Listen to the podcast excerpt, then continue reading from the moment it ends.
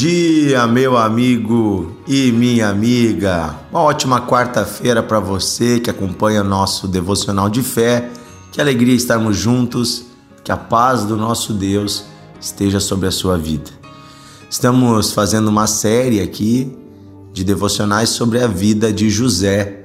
José, aquele jovem que foi enviado para o Egito, filho de Jacó, se você não ouviu o nosso devocional de ontem e de anteontem, segunda e terça-feira, meu convite para que você pare tudo e volte lá no de segunda-feira e ouça o de segunda, ouça o de terça e só depois então você ouça esse devocional de hoje, porque é uma continuação de uma história cheia de lições, lições de vida, lições de Deus. Tudo que está na Bíblia tem um motivo para estar ali. E o motivo é para nos ensinar aquilo que é a vontade de Deus. Nos ensinar a vivermos uma vida digna, também nos ensinar princípios eternos. Toda a palavra de Deus é útil, tem um propósito. Nós já vimos de que forma Deus veio abençoando José, mesmo no lugar da escravidão, mesmo no lugar aonde ele havia sido levado injustamente. Ali Deus prosperou José. José cresceu na casa de Potifar. José virou o chefe dos escravos, virou o mordomo da casa. Deus deu a José uma graça, um dom para administrar coisas. E nós vamos ver como esse dom vai sendo desenvolvido na vida de José.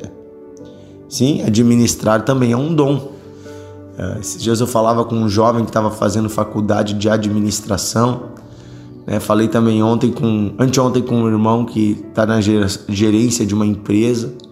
E eu disse: olha, administrar é um dom dado por Deus. É uma graça que serve para fazer o bem a muitas pessoas, né? Quem administra bem salva vidas, traz segurança, traz alegria, traz sustento. É, José tem esse dom, teve esse dom recebido de Deus. Você também pode pedir a Deus o dom de administrar, administrar o seu dinheiro, suas contas, sua casa. É. O bom administrador é aquele que sabe lidar com os recursos que tem e também prever cenários, situações e se preparar para essas situações. O bom administrador é aquele que também sabe gerenciar pessoas, organizar um grupo, ver o potencial de cada um. José fazia tudo isso. E por isso ele crescia e ele contava com a bênção de Deus. Ele era bem sucedido em tudo que ele fazia. Porém, Satanás nunca fica feliz quando um filho de Deus começa a progredir, né? Como Satanás não tem poder para nos destruir, o que, que ele faz? Ele envia as tentações. Ele envia situações nas quais nós somos colocados diante do pecado, nos, somos expostos ao pecado para ver se vamos cair em tentação ou não. São oportunidades para o mal, mas não quer dizer que você vai cair no mal, né? O pecado jaz à porta, mas cabe a você dominá-lo. Então José passa por uma situação difícil, né? A mulher de Potifar, seu patrão, começou a dar em cima de José. Gênesis 39, versículo 7 conta o seguinte: Aconteceu depois dessas coisas que a mulher de seu senhor pôs os olhos em José e lhe disse: Deita-te comigo.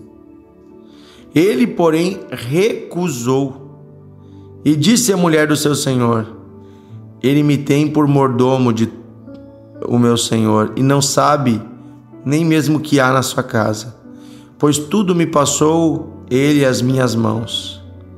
Ele não é maior do que eu nesta casa e nenhuma coisa me vedou, senão a ti, porque tu és sua mulher. Como, pois, cometeria eu tamanha maldade e pecaria contra Deus? Veja como José superou essa tentação. Ele lembrou que ele estaria fazendo mal a um homem que lhe fez o bem. Ele lembrou as consequências morais se ele pecasse. Olha, eu estaria quebrando uma promessa feita ao meu patrão. eu estaria desobedecendo, mas o pior, ele diz, eu estaria pecando contra Deus. José era um homem temente a Deus. Tem pessoas que cometem pecados numa hora de fraqueza ou de raiva, porque levam em consideração tudo, tudo, tudo, tudo. Seus sentimentos, suas vontades, seus desejos, seus direitos, suas intenções, sua raiva, sua indignação, mas não levam em consideração Deus. Não levam em consideração que há um Deus que nos ama, que nos gerou, que é o dono da nossa vida e que ele vai ficar muito triste vendo um filho seu se lançando no pecado. Pecado é ofensa contra Deus. Quando você começar a temer a Deus, a olhar para Deus como alguém digno do teu respeito, da tua santidade, de uma vida nova, alguém que pagou o preço com seu sangue para comprar você do pecado, você não vai mais brincar com o pecado. Você não vai mais levar na maciota. Você vai combater o mal. Você vai dizer não, como José disse não para essa mulher. Então diz assim, versículo 10: Falando ela a José todos os dias, não lhe dava ele ouvidos, para se deitar com ela e estar com ela. Sucedeu que certo dia veio ele à casa para atender aos negócios e ninguém dos funcionários da casa se achava presente. Então ela pegou José pelas vestes e lhe disse: Deita-te comigo. Ele, porém, deixando as vestes na mão dela, saiu fugindo para fora. Vendo ela que ele fugia para fora, mas havia deixado as vestes nas mãos dela, chamou pelos homens da sua casa e lhe disse: Vede, trouxe-nos o meu marido, este hebreu, para insultar-me. Veio ele até mim para se deitar comigo, mas eu gritei em alta voz. Olha só, naquela época eles usavam aquelas túnicas, né? Aquelas túnicas que eram um tecido assim, envolvendo o corpo. E ela se grudou na roupa dele. José não temeu pela roupa, José temeu pela sua alma. É melhor perder a roupa do que perder a alma. Ele saiu correndo e ela ficou com a roupa na mão dele, na mão. E aí ela se aproveitou da situação, então, cheia de raiva, né? Porque foi negada no seu, na sua intenção de pecado e ela então acusa inocentemente José. E o que acontece com José? Versículo 19: Tendo ouvido o Senhor, dono de José, estas palavras de sua mulher, como lhe tinha dito, desta maneira me fez o seu servo. Então se lhe acendeu a ira, e o senhor de José, o dono de José, o tomou e o lançou no cárcere, na prisão, no lugar onde os presos do rei estavam encarcerados. Ali ficou ele, José, na prisão. Imagina, irmãos, amigos, você era um homem livre. Você era filho de um criador de animais, de uma família até próspera numa terra árida, numa terra distante. E um dia os seus irmãos pegam você, batem em você e vendem você como escravo. Você é enviado para uma terra distante. Nessa terra você trabalha, trabalha, trabalha. Deus te abençoa, você cresce, você se torna um chefe dentro de uma casa, dentro de uma, um palácio, e um dia você é injustiçado e lançado na prisão. Lançado como escravo e como criminoso, como alguém que tinha tentado estuprar uma mulher. Olha que, que situação difícil José foi colocado. Que injustiça, quantas injustiças na vida de um homem. Como é que você lidaria com isso? Como é que você lidaria? Talvez você até se revoltaria com Deus, né? Muita gente, por muito menos, se revolta com Deus. Quando fura um pneu, se revolta com Deus. Quando fica desempregado, se revolta com Deus. Muita gente esquece que Deus está no controle da história. Essa história de José, quando você, se você me acompanhar até o último dia, você vai ver de que forma Deus está no controle da história. Mesmo quando acontecem coisas terríveis, Deus está no controle da história tudo coopera para o bem daqueles que amam a Deus. Nesse momento, olhando a situação de José, parece que nada está cooperando para o bem, Mas depois, quando você chegar ao final da história, você vai ver por que, que José precisava ir parar nessa prisão. Havia um propósito. E olha o que diz o versículo 21. Sabe, é, antes de ler o 21, deixa eu te falar uma coisa. Parece aqui que José foi abandonado por todo mundo. Parece que ninguém mais estava com ele, né? Seus irmãos, o patrão, todo mundo abandonou José. Tá na prisão, né? José tá sozinho, é essa a impressão que você tem, né? Mas olha o que diz no versículo 21. O Senhor, porém, era com José.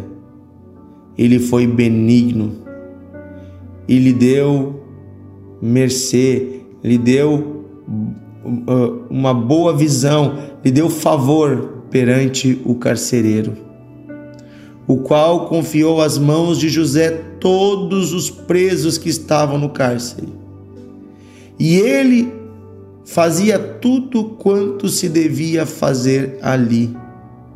E nenhum cuidado tinha o carcereiro de todas as coisas que estavam nas mãos de José, porquanto o Senhor era com ele, e tudo que ele fazia, o Senhor prosperava. Meu Deus. Quando parece que todo mundo abandonou José, Deus não abandonou José. Quando tudo deu errado na vida de José, Deus continuava com José. Quando aparentemente tudo saiu do controle, Deus continuava abençoando José. Lá na prisão, José fazia tudo o que estava à sua mão.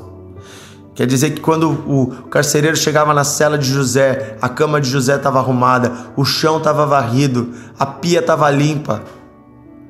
José comia e lavava o próprio prato. Aí o carcereiro disse: Quer me ajudar a varrer o corredor? Vou, vou varrer o corredor. José varria o corredor. Tinha um preso doente, ele pedia: Posso ajudar a cuidar do meu colega? Posso ir na cela dele, fazer uma atadura? José começou a ajudar com os outros. E aí José foi sendo bem visto. José foi ganhando respeito. José foi ganhando responsabilidade. O homem viu que José era um administrador, o homem viu que José era um trabalhador, que José era honesto. Então o carcereiro entrega até as chaves da cadeia na mão de José e diz: A partir de agora, tu cuida da cadeia comigo. Olha só, gente. De um mero prisioneiro, agora ele vira né, o braço direito do carcereiro. Por quê? Porque o Senhor era com ele. Como é que José mostrou que era um filho de Deus? Foi falando? Foi chegar lá dizendo: Eu sou um filho do Deus vivo? Não, foi trabalhando, foi servindo. Que você e eu possamos ser assim como José. Não importa a posição que você está, não importa onde você está, sirva, faça o seu melhor, Deus vai honrar você. Aquele que semeia, colhe. Você vai colher bênçãos e você vai dar testemunho de Deus. Tem gente que acha que testemunhar do Senhor é apenas falar de Deus.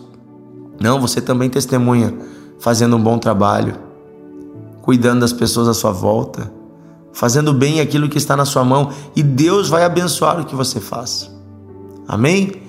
Vamos orar hoje pedindo duas coisas. Primeiro, que Deus nos livre das tentações. Né? Na oração do Pai Nosso, Jesus nos ensina a orar: não nos deixeis cair em tentação. Não quer dizer que não vai vir a tentação, mas quer dizer que nós não vamos cair na tentação, na cilada. Que tenhamos temor a Deus. Segunda coisa que nós vamos pedir, que o Senhor abra os nossos olhos para enxergarmos que Deus está conosco, mesmo nos dias difíceis. Terceira coisa que nós vamos pedir, eu disse duas, mas são três. Que o Senhor nos ajude a termos um coração disposto a servir, a fazer o bem e a testemunhar de Deus. Amém? Vamos pedir isso. Querido Deus e Pai, nós nos humilhamos diante de Ti. Pedimos que o Senhor ponha no nosso coração temor e respeito com a Tua presença. Quando pecamos, não são contra pessoas que pecamos, pecamos contra Ti. Mesmo quando o pecado é secreto e ninguém sabe, o Senhor sabe. Livra-nos de todo pecado, de toda imoralidade. Livra-nos, Senhor, de toda lascívia, todo desejo impuro. Se queremos ser como José, queremos ser firmes e não cair na tentação. Queremos andar contigo, Senhor, em novidade de vida. Queremos, Senhor, respeitar a tua presença que está em nós. Também pedimos, Senhor, que tu nos abra os olhos espirituais para vermos que o Senhor está conosco. Que nunca mais venhamos nos sentir sozinhos ou tristes ou abandonados quando algo ruim acontece, mas reconhecer que o Senhor está conosco mesmo no lugar mais profundo da terra, ali o Senhor está conosco. Também pedimos hoje, Senhor, nos ajuda a fazer bem feito aquilo que o Senhor coloca à nossa mão. Que possamos dar testemunho de Ti, sendo bons funcionários, bons trabalhadores, bons pais, bons filhos bom marido, boa esposa, que possamos fazer o bem e fazer bem feito. Dá-nos um coração de servos como Jesus teve. Pedimos isso, Senhor, ensina-nos pelo exemplo de José os princípios da vida e da vida eterna. Queremos ser como ele e como Jesus. Assim pedimos, Pai, em nome de Jesus, oramos. Amém e amém. Aleluia! Que Deus abençoe você, meu amigo. Que esta quarta-feira seja um dia abençoado para você e para sua família. Procure aí amigos e compartilhe o devocional de hoje. Envie para os seus amigos. Convide pessoas para aprenderem mais com a Bíblia. E amanhã estaremos juntos com mais um devocional de fé.